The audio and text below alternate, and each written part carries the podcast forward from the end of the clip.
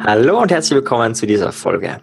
Heute geht es um den Einfluss des Geistes auf den Körper, kurz um Mind-Body-Connection. Und das erste, dem ersten Thema, dem wir uns widmen, ist der Placebo- und der Nocebo-Effekt. Und da starten wir vielleicht gleich mal mit einer Definition.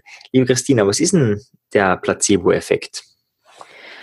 Also der Placebo-Effekt ist am leichtesten zu verstehen, wenn man ein Medikament gibt, das aber in Wirklichkeit überhaupt keine Wirkung hat. Also zum Beispiel eine Milchzuckertablette, äh, dem Patienten aber sagt, dass es sich um ein neues, tolles Schmerzmedikament äh, handelt, das äh, sehr vielversprechende Erfolge zeigt und danach schaut, äh, ob zum Beispiel eben der Schmerz tatsächlich, das Schmerzempfinden vom Patienten tatsächlich weniger wurde. Also das beschreibt den äh, Placebo-Effekt. Also das heißt, es ist eigentlich so, dass man äh, sehr hohe Erfolgsquoten hat mit Medikamenten, die tatsächlich keine Wirkung haben, die aber dann nur weil der Patient das glaubt, tatsächlich eine Wirkung auf das besagte Symptom zeigen. Mhm. Und das Spannende ist ja eben, wie du schon sagst, es gibt sehr starke Effekte mhm. und äh, es ist ja praktisch nur der Geist, der da auf die Gesundheit wirkt, im wahrsten genau. Sinne des Wortes. Und ähm, vielleicht schauen wir uns mal ein paar so Studien an, beziehungsweise vielleicht vorher noch ein paar Beispiele. Ein paar Beispiele, ne? genau, ja. Ähm, magst du gleich ein paar Beispiele nennen? Oder? Ja, also zum Beispiel eben das Schmerzempfinden, also ähm, Placebo-Effekte bei, bei Schmerzpatienten sind relativ gut untersucht worden. Ähm, in vielen Fällen haben es dann auch Schmerzinfusionen, also vorgegebene Schmerzinfusionen gegeben. Und da hat sie wirklich ganz klar gezeigt, dass die, das Schmerzempfinden wirklich sehr stark abgenommen hat. Ähm, man hat das wirklich auch ganz wissenschaftlich untersucht und, und es ist tatsächlich so, dass da einfach äh, Effekte auftreten, starke Effekte auftreten. Mhm. Oder auch was, ja? Mhm, ich, ich finde, ähm, vielleicht um den, den Rahmen ein bisschen zu vergrößern, eine andere Studie sehr spannend, wo eben kein, also wie du schon sagst, auch keine Medikamente hergegeben wurden, sondern wo ähm, Menschen mit äh, Knieproblemen die eine Knieoperation mhm, benötigen, genau. sind. Und die eine Hälfte ist operiert worden und die andere Hälfte ist auch ins Koma geschickt worden. Also das hat man schon gleich gemacht. Hat dann auch dort äh, so getan, als ob, also da waren auch die Ärzte scheinbar vorhanden, haben alles gemacht, nur sie haben dieses Knie nie aufgeschnitten. Sie haben da nie irgendwas gemacht, sondern Also sie haben, äh, sie haben manchmal ganz kleine Operationen, also nur, dass da so eine Einstichstelle vorhanden war, damit der Patient das glaubt, dass dort tatsächlich irgendwas passiert ist, aber sie haben praktisch nie das, das Problem des Übels, dass sie da irgendwas verändert haben. Also Hausnum Hausnummer hat jemand äh, Meniskusprobleme gehabt und das dann tatsächlich, es wurde nicht der Meniskus operiert, man hat das wirklich nur vorgetäuscht und trotzdem waren die Patienten danach voll bewegungsfähig, haben keine Schmerzen gehabt und so. Also äh, ich weiß jetzt nicht, wie, wie hoch die Prozentsätze waren, aber es war einfach ganz ein eindeutiger Effekt, dass die dann trotzdem sie ähnlich bewegen. Glaubst du, weiß nicht, ob du das im Kopf hast, waren nicht sogar zum Teil, dass sie sogar bessere Heilerfolge hatten? Genau, ich habe es im Kopf, also mindestens mhm. eben gleich gut äh, zum großen Teil, äh, viel bei den anderen Gruppen, die aber wirklich eine, eine Operation hinter sich haben. Mhm. Äh, und das muss man wissen, eben da bei der Operation, gerade wenn man Meniskus was wegfräst oder was entfernt, dann hat man ja langfristig äh, Nachteile, Schäden, in 10, 15 Jahren muss man das oft wiederholen und so weiter, also, mhm. was da zum tun ist. Und diesen Nachteil haben diese Leute, die diesen Placebo-Effekt erlebt haben, ja nicht. Also genau. hochspannend, weil da geht es ja um physikalische Gegebenheiten. Das ist mhm. ja, würde man sagen, so landläufig überhaupt nichts Psychisches, wenn man da Knieprobleme hat, landläufig zumindest. Ja. Und äh, dort wirkt der Placebo-Effekt genauso. Mhm, genau. Ja. Also es, es gibt ja bei vielen Sachen bei, von Parkinson-Patienten oder also die es gibt die verschiedensten Fälle oder verschiedensten Studien, die da untersucht worden sind und es ist ganz klar so, dass da einfach ein Effekt auftritt. Und es gibt ja auch das Gegen, den gegenteiligen Effekt, also den sogenannten Nocebo-Effekt. Und der äh, beschreibt eben, dass Patienten krank werden, nur weil man ihnen sagt, dass sie krank werden oder dass sie krank sind. Mhm. Also das, das ist natürlich ethisch ein bisschen problematisch, äh, wobei man genau genommen sagen muss, äh, das passiert eigentlich auch heute noch relativ häufig. Also man bekommt eine Diagnose vom Arzt und je nachdem, was die, äh, mit der Diagnose implementiert ist, also was man dann glaubt, was für Folgen das hat, äh, bilden die Patienten häufig diese Symptome aus. Also da gibt es ja ganz extreme Studien, die so in diesen 40er Jahren gemacht wurden. Also das heißt, in der Zeit, wo große, skrupellose Diktatoren äh, das Sagen hatten, mhm. die dann wirklich Studien durchgeführt haben mit äh, Menschen, die ihnen halt einfach ausgeliefert waren und die sind ethisch zwar wirklich überhaupt nicht vertretbar. Also das waren zum Beispiel äh, eine Cholera-Studie, kann ich mich da erinnern, wo man eben den, den Menschen gesagt haben, dass sie, also es, es war dreifache Versuchsanordnung. Ich hoffe, ich bekomme sie jetzt vollständig zusammen. Also man hat den Menschen entweder gesagt, dass das Wasser, das sie trinken, äh, Cholera verseucht ist. Also Cholera ist ja eine Durchfallerkrankung, an der man aber sehr wohl sterben kann, weil man so heftige Durchfälle bekommt, dass man dann völlig austrocknet innerlich. Ähm, oder man hat, also es waren drei, also entweder sie haben geglaubt, dass sie Cholera verseuchtes Wasser trinken, oder sie haben geglaubt, dass sie gesundes Wasser trinken. Es war aber tatsächlich Cholera verseuchtes Wasser. So, und was war die dritte Versuchsanordnung? Äh, die anderen haben geglaubt, ja.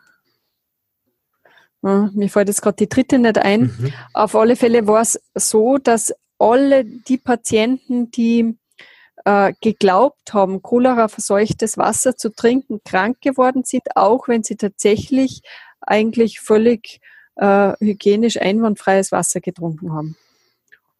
Hochspannend. Ja, und weil, die, sind, auch, die sind ja. auch gestorben an dem Ganzen. Also weil ja. das da, damals da hat man ja praktisch keine Rücksicht auf Menschenleben genommen und äh, das ist natürlich dann brutal, ja. Ja, ja. ja, das erinnert mich an diesen Menschen, der, ich glaube, in Deutschland war das in die 70er, 80er, was nicht mehr, schon länger her, ich glaube, in Der München, erfroren ist, oder? Der, der, naja, also erfroren, er ist gestorben, hat Erfrierungserscheinungen, so würde ich es ja, eher sagen. Ja, der genau. ist in einem, in einem, ähm, also ein, ein in einem Lieferwagen, genau, Kühlwaggon, da hat er gearbeitet ja. und da war er drinnen und von außen hat jemand die Tür geschlossen und von innen mhm. ist die nicht öffnbar und deswegen hat er die Nacht drinnen verbringen müssen und er hat eben geglaubt, dass es das Kühlding noch ein, also es war natürlich auch kalt drinnen, aber dass dieses eingeschalten ist. Mhm. Fakt war aber, dass es ausgeschaltet wurde und am nächsten Tag war es da ganz normal Zimmertemperatur sozusagen. Aber er hat eben Erfrierungserscheinungen gehabt und ist dran gestorben, äh, mhm. äh, was mehr als interessant ist. Ja, ja. Also da ist das Spannende, eben, das geht eben, der, der Nocebo-Effekt geht so weit, dass die äh, betroffenen Menschen, also die da in irgendeiner Weise in so eine Situation kommen, egal ob das jetzt eine Versuchsanordnung ist oder eben so wie zufälliger Effekt da in diesem äh, Kühlwaggon, tatsächlich die richtigen Symptome ausbilden. Mhm. Also was, was sehr faszinierend ist. Also äh, sehr dunkel kann ich mir noch an eine sehr makabre Studie äh, zu Leukämie erinnern und so, also wo die Kinder dann auch tatsächlich, also die Eltern müssen schon wissen, glaube ich, wie die Symptome ausschauen, aber auf alle Fälle bilden die, die Patienten unter Anführungszeichen wirklich auch die richtigen Symptome mhm. aus. Ja, und da vielleicht um einen Praxisbezug gleich herzustellen.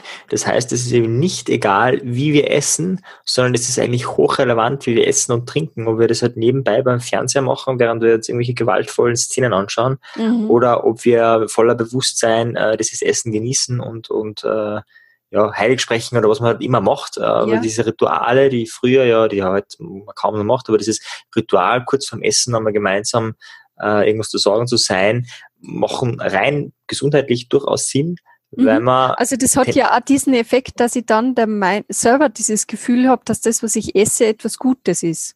Und mhm. ich nehme da bewusst dran teil. Und damit äh, tritt wieder dieser Gesundheitseffekt auch ein. Wobei da jetzt, glaube ich, auch noch viele Aspekte äh, nur zusätzlich sind, also so wie entspannt esse ich. Hm, wie viel äh, man. Hm. Genau, wie stark tritt der Parasympathikus da jetzt in Aktion, der ja für Verdauung zuständig ist und solche Dinge. Ja. Hm, klar, ist multifaktoriell. Okay, vielleicht mal kurz zum Placebo zurück. Äh, da gibt es ja auch verschiedene äh, Varianten, um vielleicht zu verstehen, wie kann man diesen Placebo-Effekt äh, stärker nutzen. Mhm. Und zwar, es gibt ja ähm, aktive Placebos und, und äh, klassische Placebos oder inaktive. Und äh, diese aktiven Placebos sind ja auch ganz spannend. Ähm, das sind ja praktisch Placebos, die, also ein klassisches Placebo, das erste war ja so, das hat überhaupt gar keine Wirkung. Es war einfach ein bisschen mhm. Zucker, Traubenzucker, fertig mhm. aus. Und dann ist man auf die Idee gekommen, hm, nehmen wir ein aktives Placebo, also ein Placebo, das ähnliche Effekte hat äh, wie manche Medikamente, die Nebenwirkungen davon. Mhm. Also zum Beispiel Mundtrockenheit ist so ein Klassiker, das erzeugen viele Medikamente. Und da ist die Idee, okay, man, dann gibt man halt mal was aus, was eben Mundtrockenheit erzeugt, aber sonst überhaupt keinen positiven Effekt hat. Mhm. Und diese aktiven Placebos interessanterweise wirken stärker als die nicht aktiven, die klassischen. Ja, weil ja wir diesen Satz in uns tragen, eine Medizin, die nicht bitter schmeckt, wirkt nicht. Also das heißt, äh, eine Medizin, die nicht irgendwelche Nebenwirkungen, unangenehme hat, hat da sonst keine Wirkung. Und weil wir diese Überzeugung in uns tragen, denkt man dann, aha, ja, Medikament und dann ist der Placebo-Effekt nochmal wesentlich stärker, vermute ich mal, oder? Ja, ja, genau. Ich denke, also das ist die Hypothese, wissen damals nicht, aber einfach so, okay, man, man spürt was, also muss es wirken. Ja. Und äh, wichtig dabei ist ja auch, dass normalerweise immer Doppelblindstudien sind. Das heißt, nicht nur der Patient weiß nicht, sondern, auch, Placebo, der, sondern auch der Arzt, genau. Genau. Ja, das ist ganz wichtig, äh, weil das hat auch einen Effekt. Ja, da könnte man vielleicht gleich mal überleiten zu der Rolle des Arztes, mhm. weil äh, es tritt eigentlich auch ein Placebo-Effekt auf ähm, oder ein Nocebo-Effekt, je nachdem, welche Einstellung oder Meinung der Arzt hat und wie er das dem Patienten vermittelt. Mhm. Also der Arzt selbst oder die Ärztin selbst äh, ist praktisch ein Placebo-Effekt. Mhm. Wenn, wenn ich als Arzt oder Ärztin äh, meinem Patienten vermittle, dieses Medikament, Medikament wirkt sicher oder beziehungsweise sie haben die und die äh, Prognose äh, in Bezug auf ihre, äh, ihren Krankheitsverlauf, dann hat allein die, das, was ich dort dem Patienten vermittle, äh, eine ganz große Wirkung auf, die, auf den Verlauf der Krankheit. Mhm. Ganz kurzer Seitenkommentar, bei dir rauscht jetzt immer wieder, wenn du äh, ja, bei dem PS. Gehört. Aber okay. ich, ich höre mir ja selbst ein bisschen im Hintergrund, aber ich ah. weiß jetzt nicht, wie ich das jetzt noch verändern kann. Okay, na gut, probieren wir vielleicht. Ja. Ist ja gut. Hm, genau, also das heißt eben, die, es braucht auch gar kein Medikament, sondern die Wirkung. Es gibt auch Psychotherapiestudie, wo eben der Effekt äh, gemessen worden ist, wie es wichtig ist, dass der Therapeut glaubt, dass genau. der Patient geheilt ist. Genau. Und der, der Faktor war zwei, also die Wahrscheinlichkeit wird verdoppelt, wenn der Therapeut an den Patienten oder an die Heilung des Patienten glaubt, ja. dass die Heilung eintritt. Ah, sehr und das spannend. wird natürlich sehr makaber, wenn es zum Beispiel um Lebenserwartungsaussagen geht. Also mhm. wenn, wenn Ärzte, ich glaube mittlerweile ist es ja so, dass das jetzt nicht mehr so präzise, aber früher war es war ja wirklich auch so, dass der Arzt gesagt hat, na ja, sie haben nur eine Lebenserwartung von sechs Monaten. Und der Patient stirbt dann auch brav nach sechs Monaten. Wenn der Arzt aber etwas anderes sagt, lebt der Patient länger. Mhm. Und äh, also da kann man wirklich nur alle auffordern, wenn sie irgendwelche Aussagen hören in Bezug auf Lebenserwartungen, sowas würde ich, würde ich an, an, an dieser Stelle wirklich ganz klar von mir weisen. Mhm. Mhm. Also weil äh, das, das ist einfach überhaupt nicht wissenschaftlich, das sind nur statistische Aussagen mhm. und diese statistischen Aussagen beruhen auf Untersuchungen, die Ärzten, denen Ärzten gegenüber sitzen, die eben genau diese Lebenserwartungen dann ähm, vermitteln. Mhm. Und ja, es ist eigentlich sehr makaber, die Sache. Ja, ja. Also es gibt sogar, es gibt sogar Aussagen dazu, wenn, ähm, wenn man seinen Arzt gern hat, dass man sich dann noch viel braver an diese Prognosen hält. Mhm. Also das heißt, die, die, die Patienten sterben, weil der Arzt, der ja sonst sehr nett ist, ähm, ihnen halt eine bestimmte Lebenserwartung vermittelt und die halten es dann auch brav ein. Mhm. Naja, spannend. Das erinnert mich an, die, an das Fallbeispiel von Milton Erickson. Ich weiß nicht, ob du das kennst, aber mit ähm, 17 Jahren ist ihm ja prognostiziert worden, äh, dass er sterben wird in dieser Nacht. Wow. Also das war eben, genau 1917 war das, also im, im Ersten Weltkrieg. Mein Gott, in Amerika war jetzt nicht so betroffen davon, aber ja. eben, als ihm ist es prognostiziert worden. Aber es ist nicht ihm, sondern eigentlich seiner Mutter prognostiziert worden, äh, in, in seinem Beisein, wobei er hat Kinderleben gehabt, also er hat sich ja nicht wehren können. Mhm. Äh, und er war so angefressen und so wütend auf diesen Arzt, äh, dass der einer Mutter äh, sagt, dass sein Kind stirbt. Das hat ihn so ähm, wütend gemacht. Mhm. Ähm, das sind sozusagen äh, alle möglichen, also bei ihm war es halt innerlich, okay, also er muss das verhindern und hat eben daran gebeten, mit Augenzwinkern und so war das irgendwie möglich, dass sein Bett umgestellt wird. Und warum wollte er das? Er wollte rausschauen können, damit er den nächsten Sonnenaufgang erlebt. Weil sein einziges Ziel war, diese Nacht zu überleben, mhm. um diesen Arschloch, also das war so sein inneres Bild, äh, mhm. zu beweisen, so sicher nicht. Mhm. Und er hat noch lange überlebt, also er hat diese Krankheit ja auch äh, dann geheilt mhm. ähm, und gilt als der Begründer der modernen Hypnotherapie. Aber es ist auch mhm. spannend, eben, das kann auch gegenteilig wirken, eben wenn die Beziehungsebene nämlich genau den gegenteiligen Effekt hat, wo man sich denkt, okay, so sicher nicht. Genau, aber da braucht es halt einfach eine, rel eine, relativ starke Persönlichkeit, die, die eben da wirklich eine Entscheidung trifft und mit aller Macht sich dagegen stemmt. Hm. Und das, das ist ja nicht so ohne weiteres. Also ich glaube, sehr viele würden einfach brav sterben. Hm. Ähm, ja. Ich meine, weiß nicht, weil du jetzt gerade einen Milton Erickson hereingebracht hast, äh, äh, kannst du was zu den hypnotischen Sprachmustern noch sagen? In der nächsten Folge geht es genau da weiter, wo wir jetzt hier aufgehört haben. Wenn du da dranbleiben willst, am besten abonnieren und noch besser, für uns zumindest ist es noch besser, wenn du den Podcast bewertest, wir würden uns sehr darüber freuen. Bis dahin wünsche ich dir eine hervorragende Gesundheit. Tschüss.